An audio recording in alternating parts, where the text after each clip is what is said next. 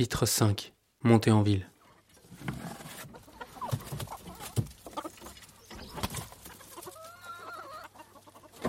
Cher auditeur, je commence par un coming out littéraire. J'avoue avoir caché mon jeu derrière un il. Les histoires que je vous raconte à la troisième personne, par une pudeur qui joue la fiction, ce sont celles que je vis, à peu de choses près, et les seules que j'arrive à raconter. J'ai trop de respect pour le il. Je préfère m'attaquer au jeu. Ce ton de narrateur omniscient me donne des ampoules, et je ne me sens pas auteur de fiction, si ce ne sont ces petites libertés que je prends avec le réel pour les besoins du récit. Je, tu, il. C'est fait, c'est dit. Retour à la ferme.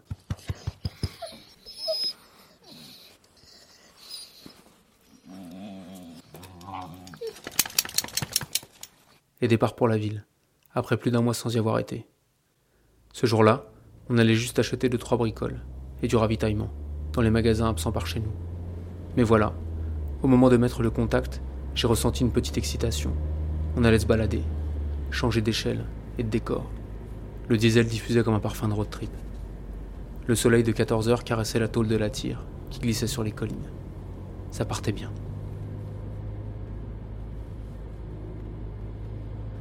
Et puis les choses ont commencé à se gâter. Des giratoires sont apparus comme des boutons d'acné, et puis des flèches, des couloirs de bus, des zébras, et surtout plein d'autres caisses. Tout un tas de règles du code de la route s'en sont prises à l'insouciance des routes de campagne, et de leur temporalité divagatoire. La circulation virait erratique, saccadée, le moteur chauffait et chantait faux. On voulait se rapprocher du centre, mais nos tentatives étaient constamment repoussées par un champ magnétique de sens interdit. Ça finissait immanquablement par une barre blanche au milieu d'un rond rouge. Du rouge, il y en avait aussi dans les feux, qui nous entravaient, sans aucune empathie. Comme les vitres ne marchaient pas, on ouvrait les portières pour faire redescendre la pression. Prendre l'air. Mais c'était plus le même air. C'était l'air de la ville. Cet air qui salit les visages et grille la sueur. À 16h12, on était pris au piège du parking de l'animalerie, otage du flux de bagnoles qui saturait la départementale.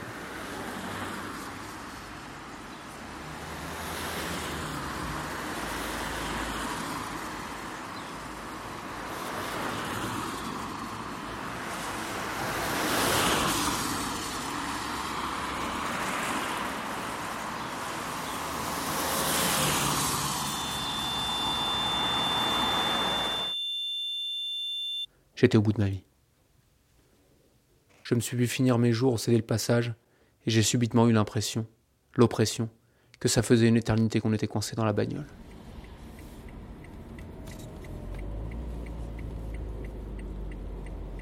Alors le temps filait, et je subissais l'urbanisme.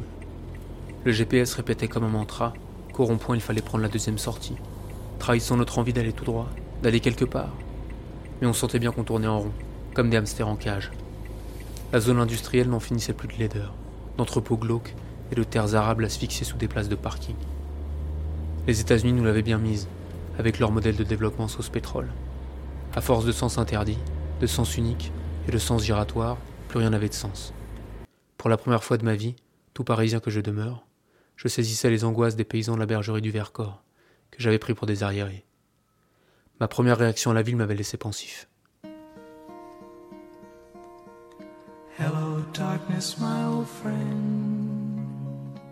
Les ruraux et les néo-ruraux disent toujours qu'ils montent en ville. On monte à Paris. C'est une montée d'adrénaline, une ascension de l'aiguille du compteur qui monte dans les tours. Une montée. Donc un effort Est-ce que c'est difficile d'aller en ville? Est-ce qu'on y est au sommet? Comme sur la colline de Montmartre?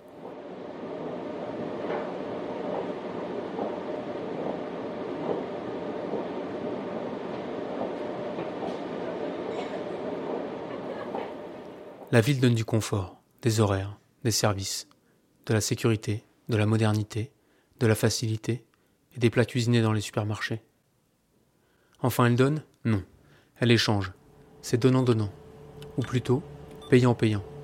La ville est un deal, un contrat. Travaille pour moi, fais comme on te dit, et de la nourriture tombera dans ton caddie. Bonne nouvelle, le travail est en ville, et on peut presque tous ramer dans le bassin de l'emploi.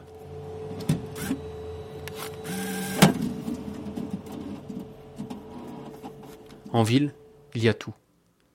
Mais le lieu de la profusion est aussi celui de la perfusion, de la dépendance. Combien de temps survivrait-on en ville sans semi-remorque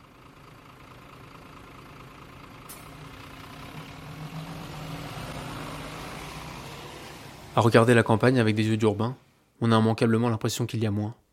Moins de soirées, moins de bureaux de poste, moins de choix. À regarder la ville avec des yeux de paysan, elle offre tout, sauf l'essentiel. La nature, l'espace, le grand silence, le temps, l'air pur.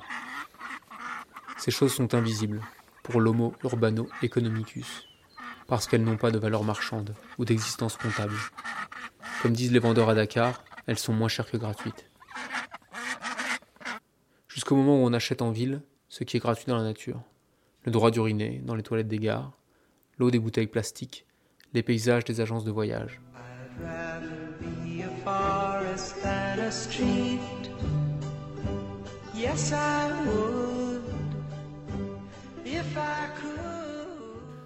Dans la nature, les hommes s'adaptent au monde, et en ville, les hommes adaptent le monde. C'est l'Anthropocène. La sainte croissance, les digicodes, la République en marche, et toutes ces idées qui gouvernent nos villes ne sont qu'une façon parmi tant d'autres de faire société.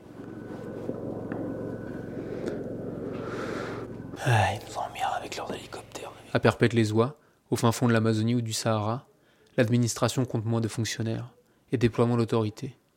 Le marché harcèle moins de consommateurs et une autre société est possible. À la campagne, il y a de l'espace, pour s'épanouir. Des hectares et des hectares pour refaire le monde.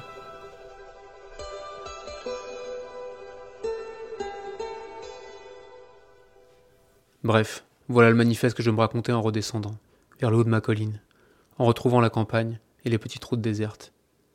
Pourtant je ne me sens pas l'envie d'arbitrer ce match entre ville et campagne, parce que c'est une confrontation aussi insensée que l'éloge des peuples primitifs derrière un ordinateur.